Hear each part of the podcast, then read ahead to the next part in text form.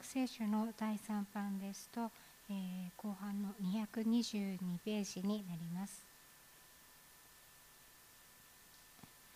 ヨハネの福音書19章31節からその日は備え日であったためユダヤ人たちは安息日にその安息日は大いなる日であったので死体を十字架の上に残しておかないようにすねを折ってそれを取り抜ける処置をピラトに願った。それで兵士たちが来てイエスと一緒に十字架につけられた第一の者ともう一人の者とのすねを折った。しかしイエスのところに来るとイエスがすでに死んでおられるのを認めたのでそのすねを折らなかった。しかし兵士のうちの一人がイエスの脇腹を槍で突き刺した。すると直ちに血と水が出てきた。それを目撃した者が証しをしているのである。その証は真実である。その人があなた方にも信じさせるために真実を話すということをよく知っているのである。このことが起こったのは彼の骨は一つも砕かれないという聖書の言葉が成就するためであった。また聖書の別のところには彼らは自分たちが突き刺した方を見ると言われているからである。その後でイエスの弟子ではあったがユダヤ人を恐れてそのことを隠していた有股屋のヨセフがイエスの体を取り片付けたいと、え、ピラトに願った。それでピラトは許可を与えた。そこで彼は来てイエスの体を取り下ろした。前に夜イエスのところに来たニコデモももつ薬とアロエを混ぜ合わせたものをおよそ 30kg ばかり持ってやってきた。そこで彼らはイエスの体を取りユダヤ人の埋葬の習慣に従ってそれを香料と一緒に雨布で巻いた。イエスが十字架につけられた場所に園があってそこにはまだ誰も葬られたことのない新しい墓があった。その日がユダヤ人の備え日であってため墓が近かったので彼らはイエスをそこに収めた。以上の箇所から、えー、十字架から湧き出る命の泉と題して今日のメッセージを取り次いでいただきます。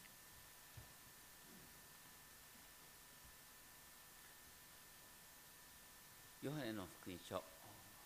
でイエス様が十字架で息を引き取られた後の場面ですけれどもイエス様の十字架の場面からですねこの血と水が流れる。のことを中心に覚えたいと思いますけれども私たちは皆ですね人知れず傷つけられその傷跡から別の人を傷つける言動が生まれるっていう傷の連鎖罪の連鎖がこの世の中にあるかなと思うんですけれども今日ですねイエス様の十字架の後の場面で血と水が出てくるということから共に覚えたいと思いますがこの19章31節でですねその日は備え日であったという表現はあの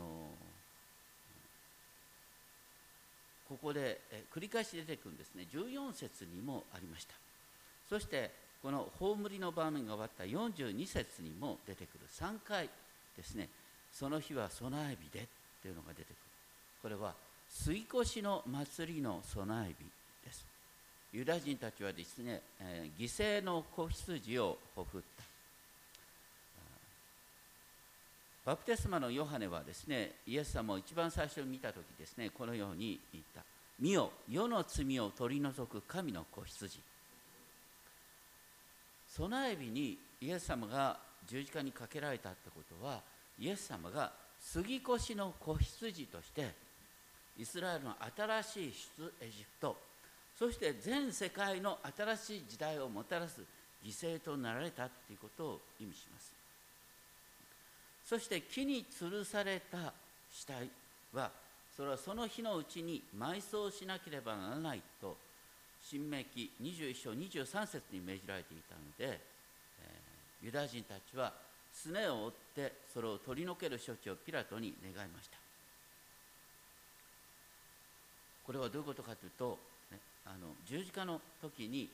この手の釘でぶら下がってるんですけれども足にも支えがあるんですね。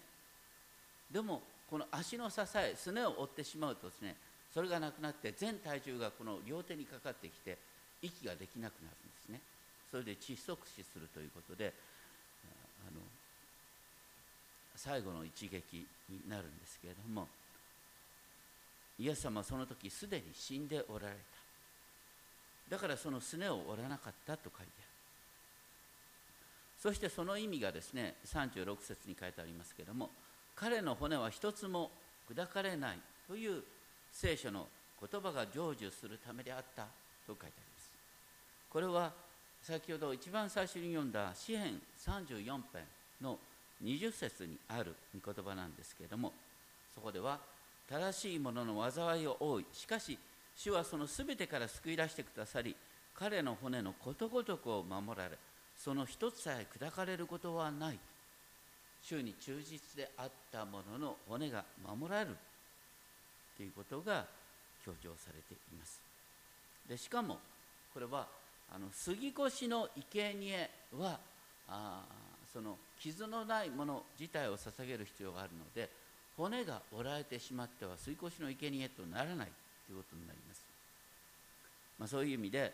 イエス様は本当に吸い越しの生贄となったんだよということがここで描かれている。ただそこでですね、えー、本当にイエスは死んだのかということを確認するためなのか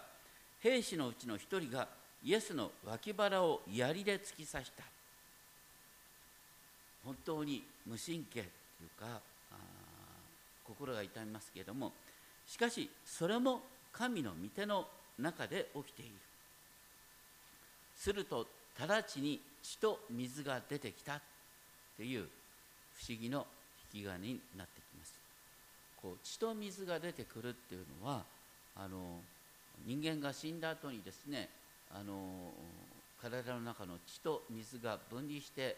その結果としてこのように出てくるんだっていうですね分析もありますけれどもよくわからない。よくわからないからこそですねこの現象は本当に起こったんだよっていうことをですねあえて強調してそれを目撃した者が証しをしている。その証しは真実であるとあえて記されます。実はこの血と水が出てきたっていうことが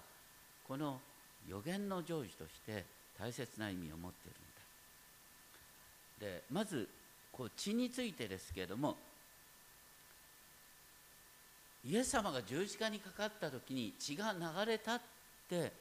出てくるのはこの箇所しかないんですね。他のところは血が流れたって書いてないんです。血を注ぎ出すことがなければ罪の許しはないヘブル9章22節にありますけれどもイエス様は本当に私たちのために血を流されたんだ。でもこれはね一般的にあの死体の血は意味がない。生きている者の血が贖いになるイエス様はこの時死んでるようで実はイエス様本当にご自身があのこう創造主としてこの十字架にかかっているからだからこの血は特別な意味なんだ。死んだ者の血ではないんだよ。っていうことなんですね。尊い血そしてその尊い血はですね第一ペテロ1章18節19節にありますけれども私たちを先祖先祖たちから伝わった虚しい生き方からあがない出す。本当に私たちを罪の支配からあがない出す力があるんだって書いてある。そして その後ですね37節に書いてありますがこのもう一つの意味ですけれども聖書の別のところには彼らは自分たちが突き刺した方を見ると書いてある。この自分たちが突き刺した方を見るというのはこれは聖書の予言の成就だって書いてあるんですね。これはどの箇所かというとこれはあの今日ぜひ一緒に見たいんですけれども旧約聖書のゼカリア書。ゼカリア書っていうのはあの旧約聖書の最後はマラキ書でしょ？そのマラキ書の前がゼカリア書なんです。ゼカリア書の12章10節をお開きくださいゼカリ書12章10節後ろからですねあの新約のちょっと前旧約マラキマラキの前がゼカリアゼカリアの12章10節ですね。そこにこのように書いてある。その日、えー、10節私はダビデの家とエルサレムの住民の上に恵みっていうより憐れみと愛願の霊を注ぐ。憐れみと愛願の霊を注ぐ。彼らは自分たちが突き刺したもの私を仰ぎ見独り子を失って嘆くように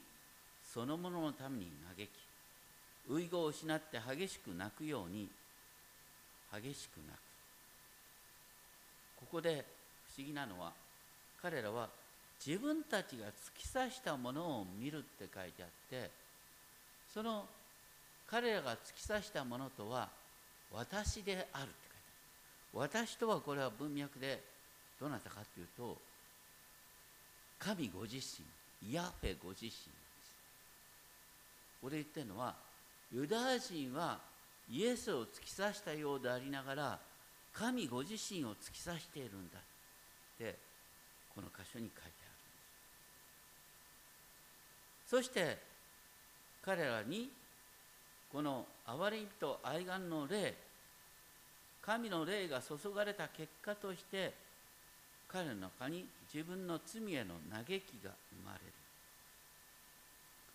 ゼカリア書のこの12章の場面はどういうことかっていうとですね終わりの日にエルサレムが神の敵によって包囲され絶対絶命の危機に陥る。その時ですね。普通だったら天からの火で神様が敵をやっつけてくれる。と来るはずなのにどういうわけか神ご自身がまずエルサレムの人々の中に自分たちこそが神に反抗し神を突き刺したものであるっていう反省を起こさせる。っていうことをこれとイエス様の時代がちょっと重なってくるのはですねイエス様の十字架から40年後に何が起きましたか？イエス様の十字架から40年後に何が起きたか？それはねローマ軍がエルサレムを包囲してエルサレム神殿を破壊しました。ユダヤ人をその地から追い出しました、ね、2000年間ユダヤ人がね住む場所がなくなったのは彼らがローマ軍に対して独立運動を起こしたその結果だった。ね。それとこのゼカリア書を重ねてみると、ね、よく分かってくるんですけれどもイエス様の時代からですねこうユダヤ人たちは神のご支配神様がねローマ軍さえ支配してるんだっていうことを忘れてとにかく神の国っていうことはローマ軍がいなくなって初めて神の国が実現するんだっていうふうに彼らは考えてた。でイスラエルの中でですねこの強硬にローマ軍と戦うっていう人とこれ反対に、ね、ローマ軍と妥協して彼の支配を受け入れるってこう両派いた。強硬派とですね、えー、柔軟派っていうのかな。でもね両方に共通したのは何かっていうと目に見えない神様の支配を信じるんじゃなくてですねあの要するに力と力の対決で自分たちの国の現状を考えるってことだったんです。戦うかそれとも相手に頭を下げるかどちらにしても彼らは力の支配しか見てない。だからイエス様をねこの十字架にかかる5日前にエルサレムの人々はみんなダビデの子に干さなと言って迎え入れた。だけどイエス様があのローマ軍に抵抗せずにですねそのまま捕らえられてしまうとこんなはずじゃなかった。私たちはイエスを通してですねイスラエルが独立できることを待ってたのになんでこういうことになったんだと言って期待が裏切られたっていうことからイエスを十字架にかけろと罵ったってことなんですね。ですから彼らのそのようにですね力と力の関係で問題を解決しようとする態度がイエスを十字架にかけたんだってことです。でこの直後ですねあのペンテコステの日にペテロがですねエルサレムに住むユダヤ人たちに向かってですねこう言ったんですね。あなた方は神の定めた計画と神の余地によって引き渡されたこの方を不法な者の手によって十字架にかけて殺した、ね、ペトロの前にいるユダヤ人たちは決してイエス様を殺してはいないんですよ。だけどペトロは言ったんです。お前たちが十字架にかけたんだ。ユダヤ人のそのいわゆる力で問題を解決しようとする考え方また反対に力に屈することによって問題を解決しようとするその姿勢がイエスを十字架にかけたんだよって言った。悔い改めなさい。でペトロは迫ったんです。神が今や主ともキリストともされたこのイエスをあなた方は十字架につけて殺したのだ。イエスを十字架にかけたのはあなた方ユダヤ人だ。ということを言ったそれを聞いた人々は心を刺されてペテロと他の人たちに私たちはどうしたらいいんでしょう？というふうに訴えてで彼らはイエス様を救い主として信じてバプテスマを受けたっていう流れになってくるわけです。だから自分たちの罪が力で問題解決しようとする神の支配を信じない自分たちの罪がイエスを十字架にかけたっていうふうに信じたユダヤ人はバプテスマを受け神の民となったって書いてある。でそれは当時のユダヤ人ばかりか実は私たちの問題だ。私たちもこの世界の色と現状を考えてみてですねあの、うん、なんか中国が悪いんだアメリカが悪いんだとか北朝鮮が悪いんだとかついには安倍政権が悪いんだとかですねいろいろと言います。あの全てその力でしか見てない、ね、神のご支配を信じようとしてない。その姿がイエスを十字架につけたんだよっていうことにつながってくるんです。でゼカリア書では面白いのはその後13章1節で13章1節、えー、その日ダビデの家とエルサレムの住民のために罪と汚れを清める一つの泉が開かれるって書いてある。実はさっき言ったねあのイエス様の体に槍が刺されてそして血と水が出てきたっていうのはこの罪と汚れを清める一つの泉が開かれるっていうこうゼカリア書につながってくる。自分たちの罪がイエスを十字架にかけたんだっていう悔い改め嘆き。そのように思うところからですねエルサレムに変化が生まれるということが出てくる。そしてゼカリア書この13章の次の14章ですね。14章の8節を見るとエルサレムから湧き水が流れ出て東の海西の海に流れ出る。エルサレムから湧き水が流れ出て四方を生かすって書いてある。これはエゼキエルの47章を見ると、ね、水が神殿から流れ出てその川が流れ出ていくところはどこでもそこに群がるあらゆる生き物は生きその両岸にあらゆる果樹が成長し身も絶えることがないと言ってエルサレム神殿から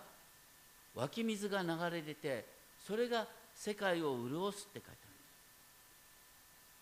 イエス様はこのですねエルサレム神殿から水が流れ出るっていう話をですね私たち信者の内側から生ける水の川が流れ出るっていう話につながっていくんです。不思議なヨハネの福音書の7章38節。ヨハネ福音書7章38節ですね。先ほど歌ったですね歌詞が書いてあります。イエス様はこのカリオの祭りのねあの日にこう言った。誰でも乾いているなら私のもとに来て飲みなさい。私を信じる者は聖書が言ってる通りにその人の心の奥底から生ける水の川が流れ出るようになる。これすごいことなんですね。イエス様を信じる者はその人の心の奥底から生ける水の川が流れ出るようになるんだ。え？これはね私たちがイエス様を信じることによってね例えばあ身近な人の痛みを聞いてそして共に祈る。だから私たちが人の痛みに共感し共に祈るってことを通して私たちからねまるで生ける水の川が流れ出るように、ね、イエス様の素晴らしさを証しし神の平和を証しすることができるんだよっていうですねすごくこと言ってます。私私たちが世界を生かす泉となるんだ。もう途方もないことが書いてある。でそれはどういうふうに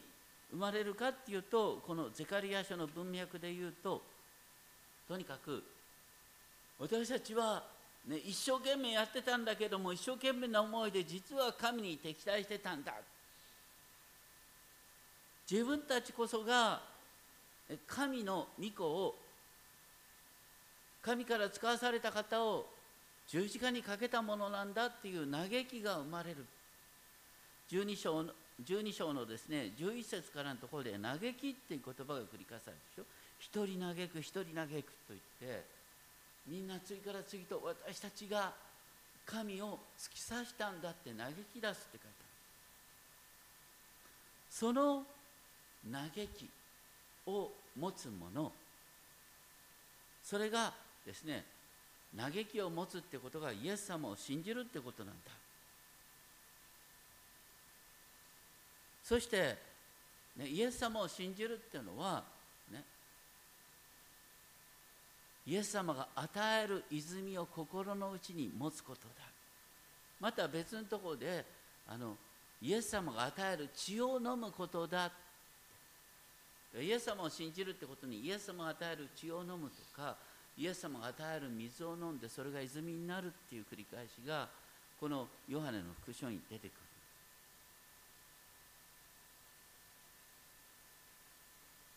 血も水も命の象徴。私たちはイエスから流れ出た命を受けて罪の支配からあがない出され心の底から生ける水の川が流れ出る泉とされる。それは聖霊を受けることなんですけれども神の霊はまず自分の罪への嘆きを生み出す。その結果真理を振りかざした戦いではなく謙遜と柔和の霊に満たされたものとして世に平和をもたらすっていう不思議なことが出てくる。で先ほどのですねヨハネの福音書に戻りますけれどもヨハネの福音書の19章38節で、ね、その後でイエスの弟子であったがユダヤ人を恐れてそのことを隠していた有馬屋のヨセフがイエスの体を取り片付けたいとピラトに願った。有馬屋のヨセフっていうのが出てくるのはイエス様が息を引き取った後なんですね。その前には有馬屋のヨセフっても出てこない。登場するのが遅すぎるだろうと思うんですが実はここが神様のタイミングだったって言うんですね。なんでヨセフは今まで自分の信仰を隠してたかというとあまりにもねユダヤ人の中で立場が上すぎた。ね。有力な議員であって、ね、だからその仲間の手前イエス様を信じるということを言うことができなかったんだって、いうことなんです。でもヨセフもイエス様の十字架の場面を見てまさにゼカリア書の言葉を理解したんです。私たちが神を突き刺したんだということを理解した。そして嘆くものとされそしてイエス様の体を葬りたいと願った。ユダヤ人たちはこの葬りの儀式をとても大切にしてるんですね。そこのところにですねあのもう一人が登場する。ニコデモ。39節。夜イエスのところに来たニコデモも、ね、わざわざ夜イエスのところに来たニコデモねヨハネの福音書のですね最初の場面に出ていましたけどもとにかくニコデモも有力な議員であった。ね。だから人目を隠れていた。だけどイエス様が息を引き取った時になって初めてね大っぴらに行動を始めた。遅すぎるように思うんですがでもこれも実は神様のねあのご支配の中で起こったことなんですね。イエス様の体が丁重に葬られないと復活の話につながらない。19章の41節42節に書いてあります、ね、イエス様が葬られた墓に関してイエスが十字架につけられた場所に園があってそこにはまだ誰も葬られたことのない新しい墓があった。これ誰のために作ってた墓かというと有馬屋のヨセフ自身のために作った墓お墓なん。です墓が近かったその日はユダヤ人の備え日であったため墓が近かったので彼らをイエスをそこに収めたという話になっているわけですこれは、ね、これも実は予言の成就なん。ですねあのイザヤ書の53章に主のしもべの歌、ね、救い主の姿が書いてあるんですがイザヤ書の53章9節。イザヤ書53章9節なかなか訳しにくいところですがこんなふうに訳すことができる、ね、彼の墓は悪者どもと共にされるはずだったが葬られた時は友もと共にされた、ね、普通はねあの十字架にかけられたものなんて共同墓地に投げ捨てられるんです、共同墓地に投げ捨てられるはずの体がね。豊かな人の墓に葬られた。それはイザヤ書53章9節にある通りなんだ。ってことだからこの予言を成就するものとしてヨセフとニコデモがこの場に登場する。彼らが今まで自分の信仰を隠したってことは恥ずべきことなんですけれどもでもね彼らがそれまで自分の信仰を隠したおかげでねこの時になって誰のストップも向けずに大胆に行動してイエス様をまだ使われたことのない墓に大きな墓に葬ることができた。しかもねニコデモが持ってきた香料の量っていうのはこれは膨大なもの。これは王様の葬式のために使うだけの香料の量なんです。だからこの墓それからその時に持ってきた香料全てがですねイエス様を王として葬る。十字架にかけられた犯罪人を王として葬るっていうことがまさにこのヨセフとニコデモによって可能になったってこと。でこれはどうして起きたかっていうとね彼らがイエス様の十字架を見て自分たちのこの姿勢こそが、ね、イエスを十字架にかけたんだ神を突き刺したんだっていうふうに悔い改めが生まれたということで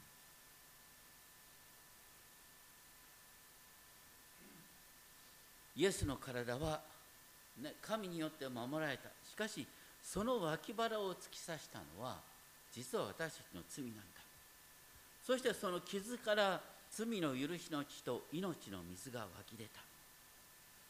人の罪による傷跡が命をもたらす泉と変えられる。皆さんも時にですね人の罪によって傷ついて傷ついたっていう体験があるかもしれません。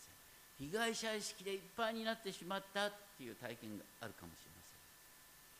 人が被害者意識でいっぱいになっている時はとても危ない。被害者意識でいっぱいになっている人はつい。つい人を平気で傷つけてしまうことがある。その時に私たちは自分の葛藤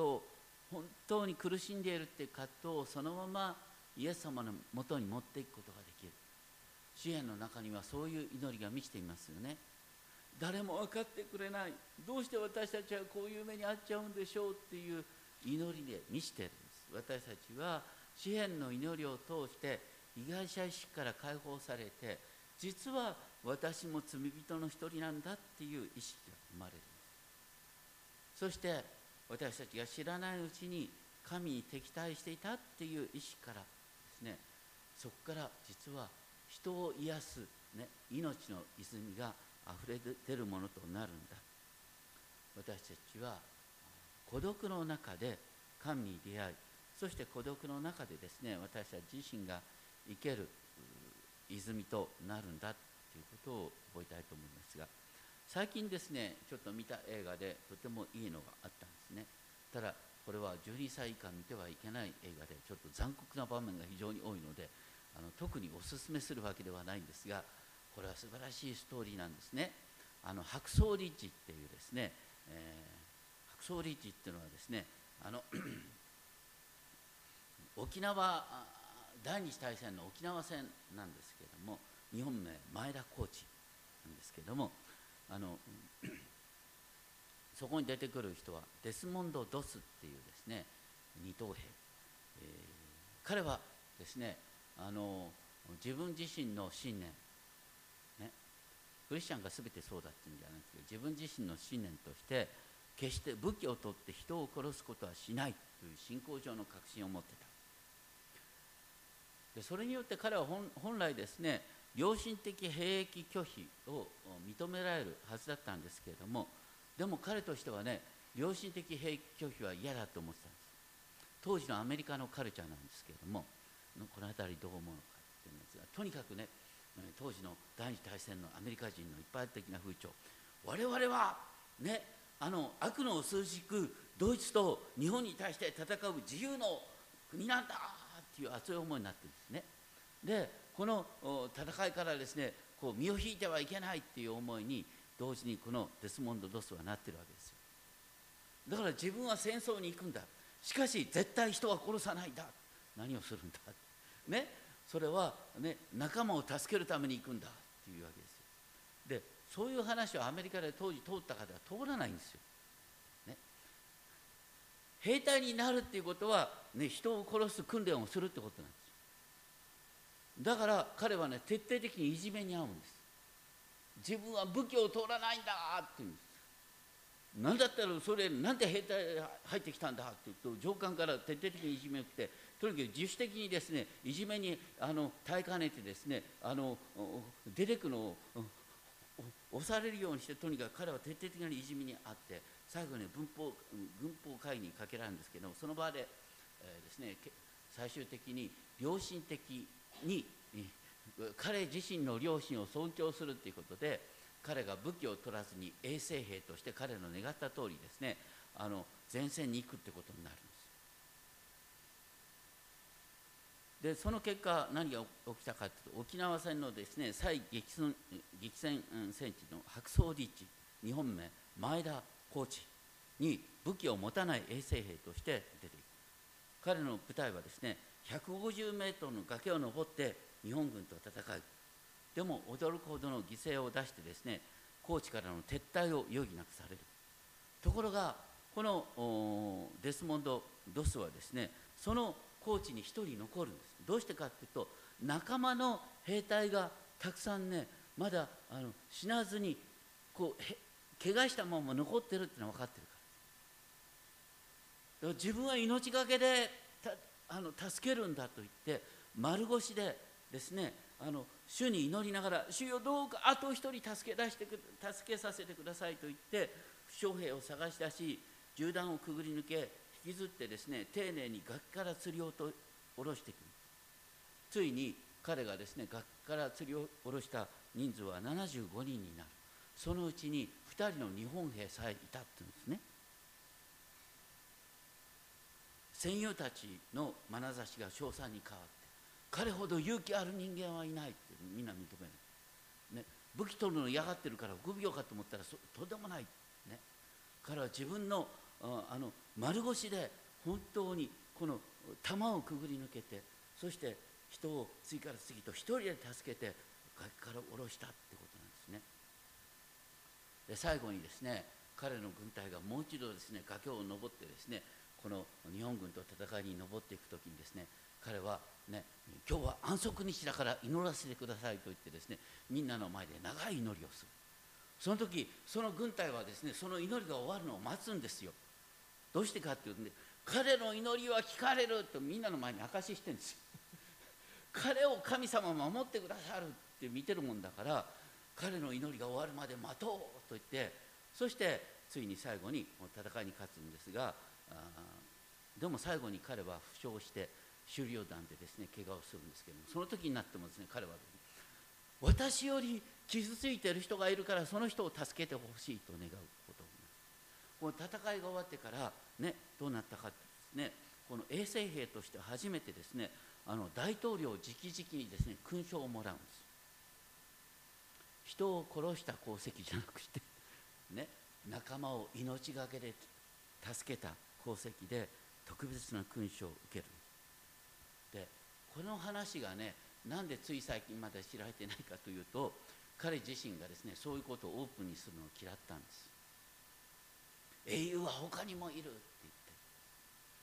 言って。であのやっと最近あの彼は10年前に亡くなったんですけどもね亡くなる直前になって許可が出てそれが映画化されることになって映画化にちょっと時間がかかってですねついこの前メル・ギブソンによって映画化されたんです。メル・ギブソンというとですねあのイエス様の十字架がやったパッションですね。あの残酷な場面だった。今回もえらい残酷でだから12歳以下の人はお断りってことになってるんですけども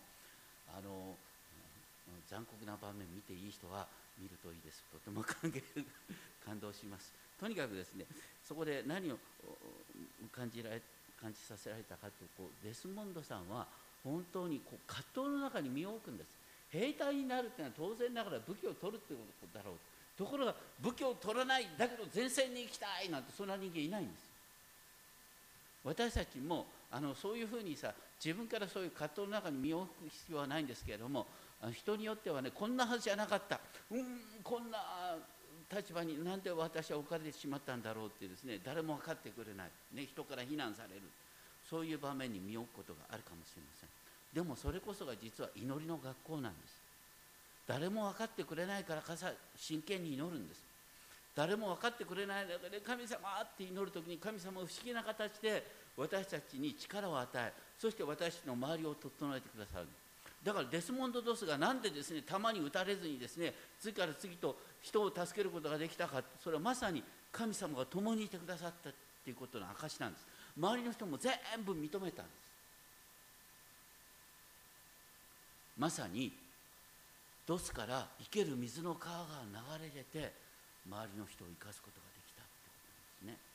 だから私たちもねなかなかあ色といじめにあったりですね苦しみに遭うかもしれませんけれどもそれこそが実は神様との交わりを築くになってその時こそまさに私たちの心の奥底から生ける水の川が流れて周りの人を生かすっていうね器として用いられるチャンスになるんだよってことを本当に覚えたいと思います。私たちは傷つくってことは嫌ですけども傷を通して命の水の川が私たちが流れ出るっていうことがあるんだよっていうことを共に覚えたいと思います。お祈りをしましょう。その日ダビデにへとエルサレムの住民のために罪と汚れを清める一つの泉が開かれる。天のお父様イエス様の十字架から命の泉が湧き出ました。そしてその命の泉が私たちを罪からあがないらしてくれました。イエス様の脇腹から出た血と水が私たちの命の泉となり私たち自身が周りの人々を生かす生ける水の川となることができます。それはイエス様が私たちに与えてくださった約束です。誰でも乾いているなら私のもとに来て飲みなさい。私を信じる者はその人の心の奥底から生ける水の川が流れ出るようになる。これはイエス様の約束です。私たちの心の奥底から生ける水の川が流れ出ます。しかし私たちは多くの場合自分の力で問題を処理しようとして本当にイエス様にすがることが少ないためにその生ける水の川を川の流れを体験することはできません。どうか私たちが本当にあなたの前にへり下りあなたの前に心を開き生ける水の川が私たちを通して流れ出るということを体験できるように私たちを心を開きお導きください。尊き主イエス・キリストの皆によってお願いします。